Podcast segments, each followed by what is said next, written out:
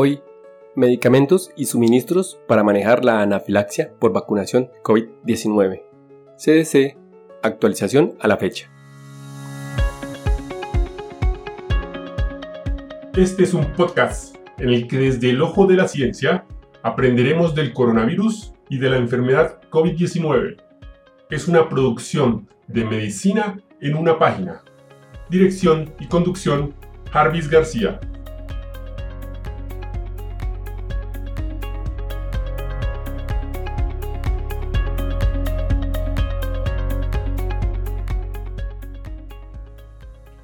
El Centro para el Control de Enfermedades, CDC, en su última actualización el 10 de febrero del 2021, nos indica las pautas para el uso de medicamentos y suministros para evaluar y manejar la anafilaxia por vacunación COVID-19. En los lugares de vacunación COVID-19 deben tener al menos tres dosis de epinefrina, jeringa precargada o autoinyector, disponibles en todo momento y la capacidad de obtener rápidamente dosis adicionales para reemplazar los suministros después de que se administre epinefrina a un paciente. Se podría recordar a las personas con antecedentes de anafilaxia que porten un autoinyector de epinefrina que lo llevan a la cita de vacunación. Dosis de adrenalina intramuscular 0.01 ml por kilogramo. La ampolla viene de 1 miligramo por 1 mililitro.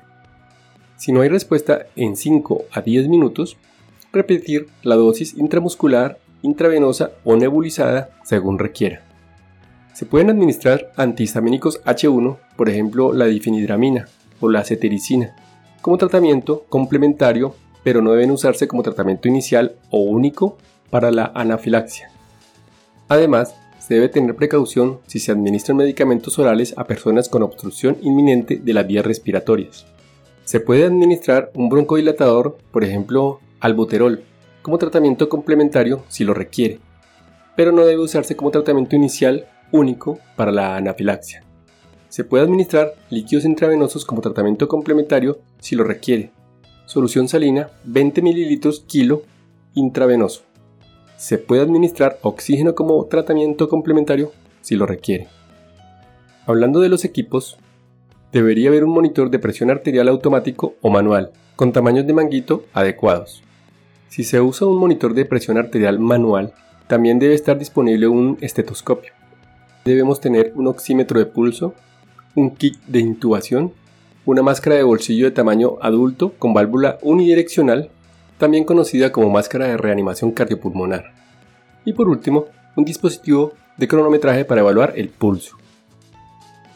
Y hasta aquí el episodio de hoy. No olviden pasar por la descripción donde dejo los links para mejor revisión del tema. Chao, chao. Recuerden, pensando en el coronavirus, al enemigo es mejor conocerlo para acabar, acabar, acabar, acabar.